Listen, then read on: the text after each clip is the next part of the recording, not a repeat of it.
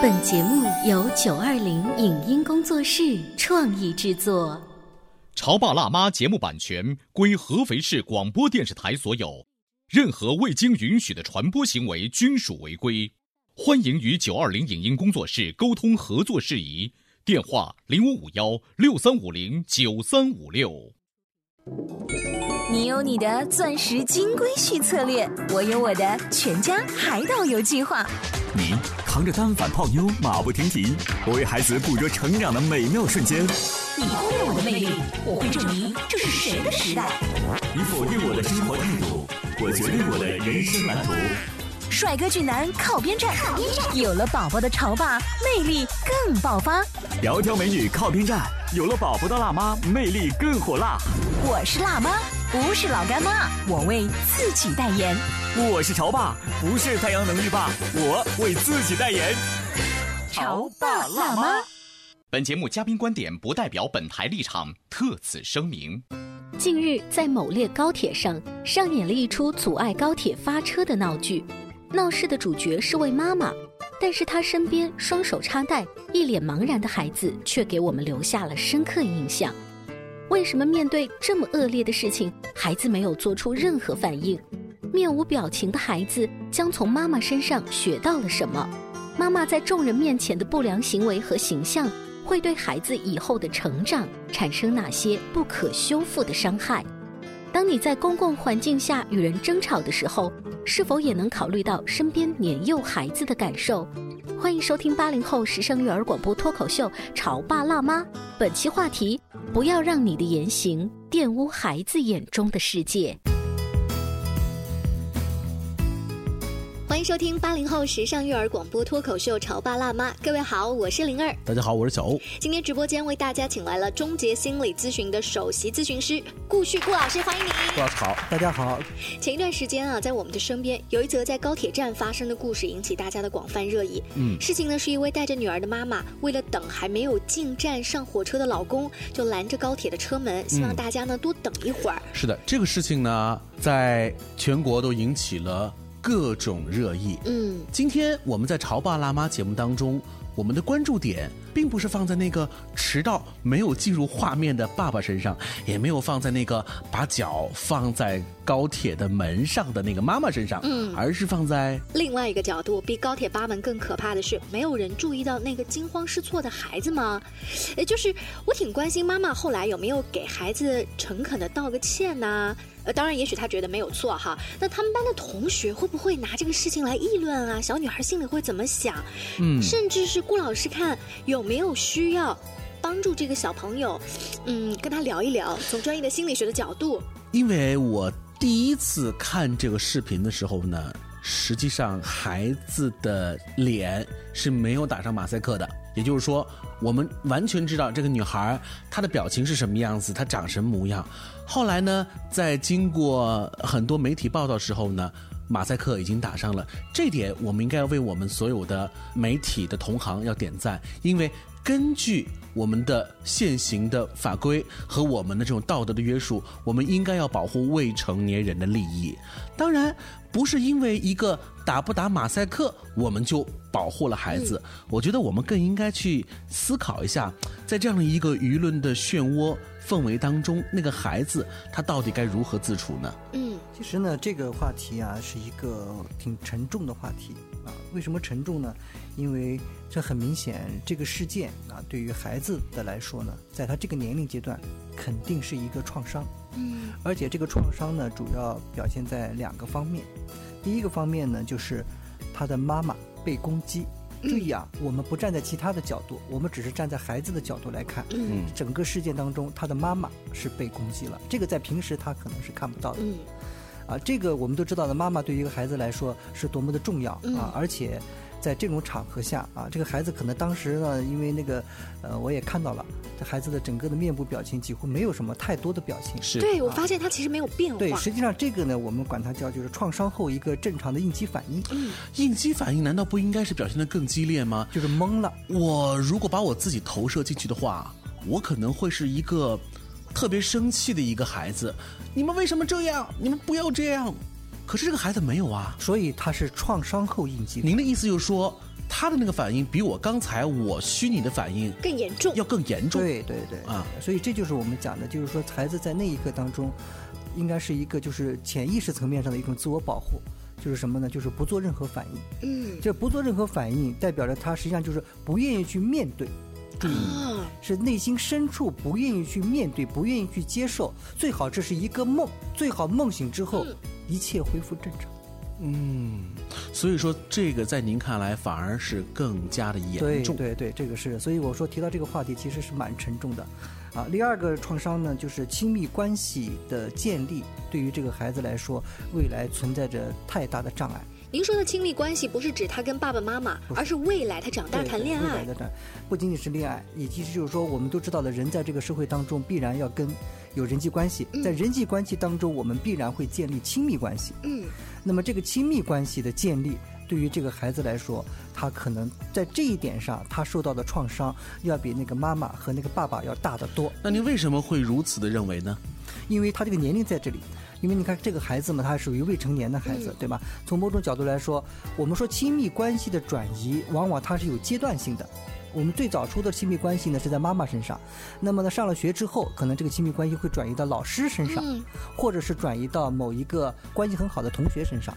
那么再长大一点，会转移到恋人身上。这种转移、转移和又转移，是不是建立在他信任别人的这个基础之上？是的，是因为他信任了老师，因此他就会更加的愿意跟他在一起。嗯，所以顾旭老师因为这个事件的产生，在您看来他是他不信任自己睹了这样的一个事情。他难道不信任自己的妈妈了吗？不是不信任自己的妈妈，而是他在未来亲密关系的转移当中会出现问题。举一个简单的例子，这个孩子以后将来找对象怎么找？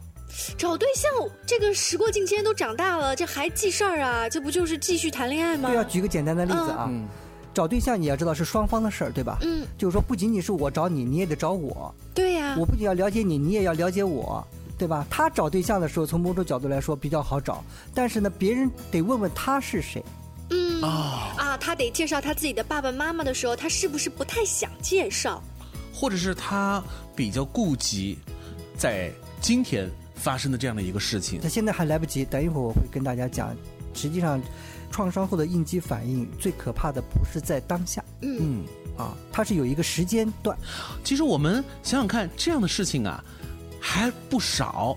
比如说，在前一段时间也发生了一次，在网络媒体当中被来回传阅的一个视频，就是在某一个商场的一个儿童乐园里头，一个妈妈怒了，为什么呢？因为她的宝宝被欺负了，被欺负了。可是呢，被欺负之后啊，另外一个欺负他家宝宝的妈妈无动于衷。啊所以这个妈妈就说：“你为什么会这样？”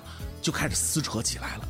连一个爸爸加入其中要劝架，好像也是被这个妈妈给揍了一下。我们在关注了成年人的这场打斗的同时啊，我们只要留心一下孩子，你会发现，好像孩子就如顾旭老师所说的，是懵的，他是应激的反应吗？是无动于衷的。也许我们会说，嗨，这孩子就这么点儿大，他懂什么事儿啊？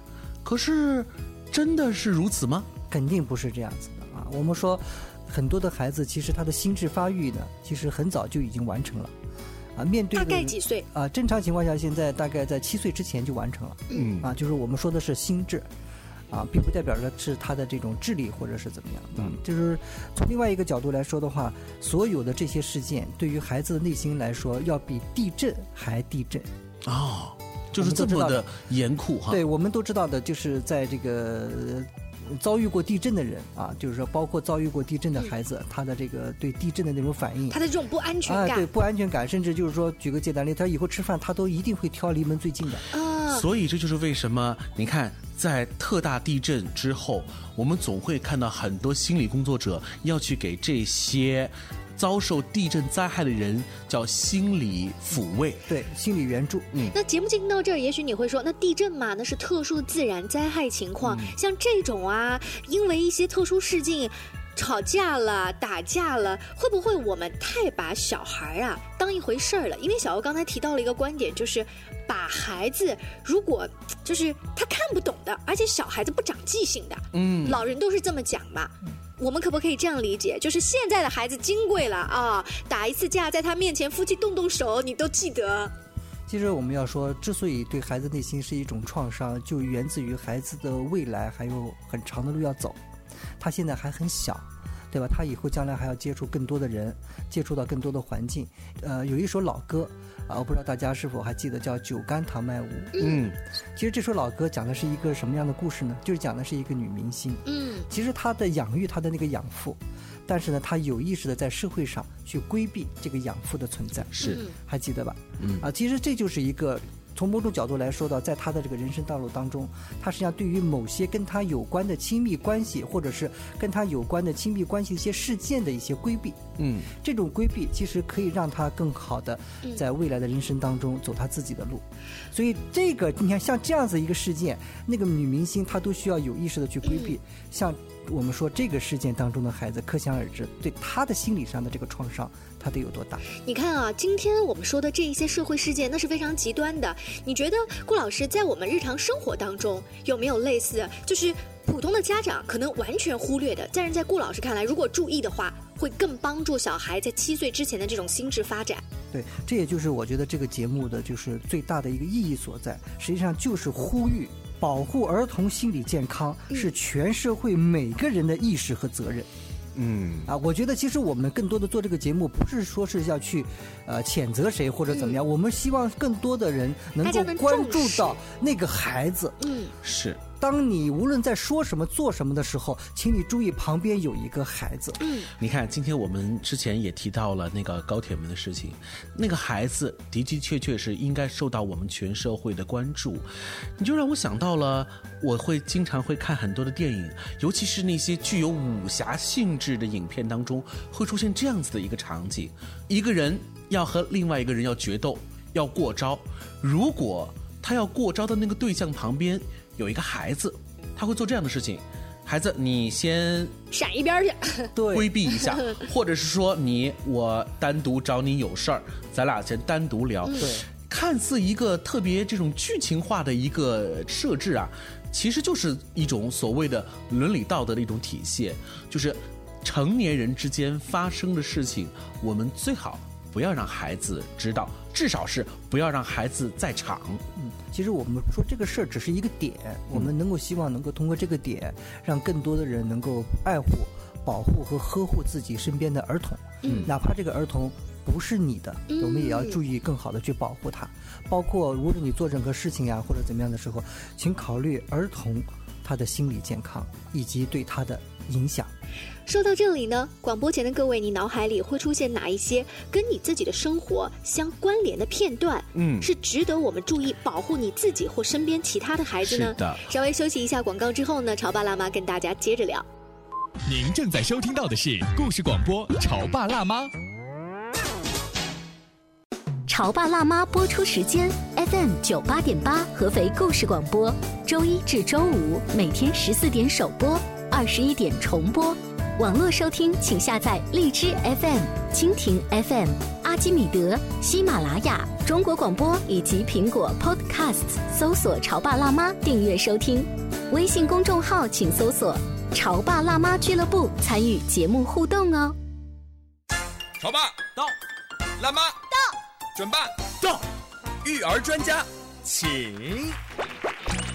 中国内地首档八零后时尚育儿广播脱口秀，陪你一起吐槽养育熊孩子的酸甜苦辣，陪你一起追忆自己曾经的小世界。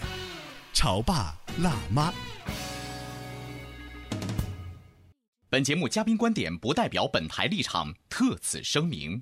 近日，在某列高铁上上演了一出阻碍高铁发车的闹剧，闹事的主角是位妈妈。但是他身边双手插袋、一脸茫然的孩子，却给我们留下了深刻印象。为什么面对这么恶劣的事情，孩子没有做出任何反应？面无表情的孩子将从妈妈身上学到了什么？妈妈在众人面前的不良行为和形象，会对孩子以后的成长产生哪些不可修复的伤害？当你在公共环境下与人争吵的时候，是否也能考虑到身边年幼孩子的感受？欢迎收听八零后时尚育儿广播脱口秀《潮爸辣妈》，本期话题：不要让你的言行。玷污孩子眼中的世界。广播前，各位欢迎继续锁定《潮爸辣妈》。今天小欧跟灵儿为大家请来了终结心理咨询的顾旭顾老师，欢迎您。欢迎顾老师，大家好。今天我们节目当中所聊的一个事情的一个起点，就是前段时间发生了一个大事件啊，震动性的事件，就是高铁门的事件。当然，很多听我们节目的听众会觉得啊，这是一个。典型的大事件，生活当中，尤其是我们日常的生活当中，很少遇到这种都可以拍成一部电影的这种大事件呢。而且大家会不会觉得哈，呃，经过网络的发酵啊，这个事情会被转发，以及若干年后还能被下载看到。那如果只是我们自己家里面的事情呢？就我们自己家人三个人知道，哎，没事没事没事也就是说，危害程度会降低很多，会很小吧？嗯嗯。这也就是我刚才提到的，为什么提到这个话题是一个沉重的话题？因为这个事件对于这个孩子来说，他的影响力要远远超越了我们刚才说的家事。嗯嗯啊，而且呢，从某种角度来说，我们发现创伤后，一个心理创伤，创伤后的应激反应是在当时他会有一个，比如说就是面部没有表情啊什么的。但是真正对这个孩子产生痛苦的是在这个事件发生一两周之后。一两周之后，虽然说我们不知道呃后续的事情怎样，但是在顾老师看来的话，其实做爸爸妈妈的把自己的那些事儿解决好，应该是回来安慰自己的孩子，给他讲述一下，还是怎么样？这个创伤呢，其实可能对于一普通老百姓来说的话啊，是无法自己能够感受到的啊。这种创伤其实是非常大的，啊，举一个最简单的例子啊。就是说，因为他是人是社会动物嘛，他在社会当中，他必然有他的同学、老师、亲戚、朋友，对吧？那么这个事件当中，可能对于他来说，他不想提，但是呢，谁能保证在他的现实生活当中，他的同学、嗯，他的老师、他的朋友，甚至是有一个。最简单的一个社会的一个跟他八竿子打不着边的一个势力，都会强烈刺激到他。举个简单例子，比如说上公交车，嗯有人拦着公交车的车门，嗯就这一个动作，如果这个小女孩遇到了，你可以想象一下，他会联想到什么？这种应激反应会马上就出来了，而且根本不需要，马上就会出来了。嗯，你可以这么讲，甚至是别人可能无意识的一个眼神，对他来说可能都是一个刺激。嗯，所以这个刺激是。一般人是很难想象的，所以他绝对是需要嗯专业的人专业的人士好吧。我们现在承认这个事情本身震动和伤害最大的其实是那个孩子。好，那我们的日常生活当中这种震动嗯没有太多呀嗯，那我们的孩子难道平时我们在家里头夫妻之间拌个嘴这种伤害孩子应该？还好吧？没有，我觉得小朋友其实很敏感的。呃，像我们年轻的夫妻啊，会尽量避免在孩子面前争吵。但你知道，爷爷奶奶跟外公外婆老伴儿了，对不对？偶尔还会说你菜做的太咸呢。当他们说话声音大一点之后，小朋友会很紧张的过来说：“阿公阿婆他们怎么了？”嗯，他们很怕家里面人吵架，所以当我过去跟他说他们没事，他们只是觉得今天的菜做的味道不太好，他才舒一口气。你的意思说，小朋友也因为我们成年人大声说话，都会对他造成一些影响。他会，他会能，就好像人有这种第六感，他能感觉到这个家庭的氛围一下子那个磁场变化了一样。是不是，顾旭老师？我们在家庭当中也要尽可能的减少和避免这种事情的发生。对，呃，首先肯定是要减少和避免，但是呢，无可避免的时候，其实。他身边最亲密的人的情绪是对他最好的安慰剂，哦，而不是你刚才说的那句话。他们没什么，嗯，其实你说的那句话，孩子其实不信的。啊。所以看似灵儿是做了一件对的事儿，但是其实作用没点到点儿上。对你的那个你说那句话，其实孩子是不相信的。嗯，那我们因为他的那种恐惧啊，或者是担心啊、害怕情绪是很正常。但是他看到了你，因为你是他的妈妈，是他最亲密的关系，他看你很淡定，所以他觉得这个事儿没什么，哦，而不是说你那句话啊。所以有很多的家长，他自身的情绪不稳定，但是他去安慰别人的时候是无效的。嗯。嗯，那就好像你知道那种苦情片里面，呃，这个妈妈都会抱着自己的儿子说：“没事儿，没事儿，你爸没有抛弃我们。”其实你的状态都已经暴露了，对不对？对对对，那个 一点用都没有。嗯，所以对于孩子来说，他更容易感受到的是他最亲的人的情绪。嗯，你说什么语言并不要紧，对你做什么动作也不重要，重要的是你的情绪。他看你的眼神，通过你的声音、你的语气、语调，以及你当时整个人的状态，他能够感受到没事儿。嗯，这个时候你说不说都不要紧。哎，真的，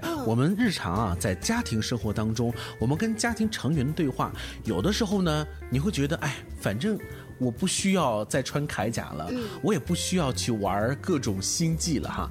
跟家里头人说话是最随便的，是最不需要我去隐藏的。往往你越是这么想，可能我们的语气就变得更加的直接，甚至是刺耳和坚硬。这样的话，如果有了未成年人在现场，可能就会被你这种无意识的这种举动受到了一些震动。其实，对于未成年人的心理造成影响的，主要是他身边的亲密关系。嗯，啊，就是说，其实他对其他人的并不是特别在意。那我很好奇，就是顾老师，像我们刚才列举那种情况，如果爸妈真的是特别注意，他在这种有爱的环境下长大。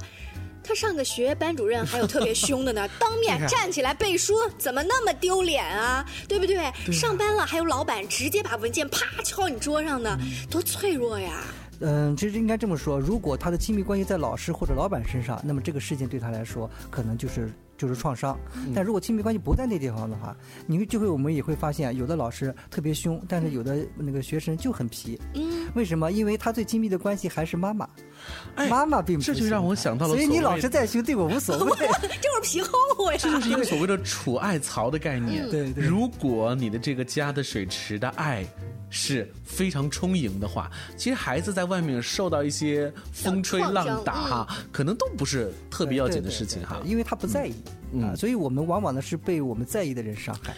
我们平时在家里头跟孩子说话真的是要紧。我突然想起了三十多年前，我大概也就是四五岁的这个这个时间吧。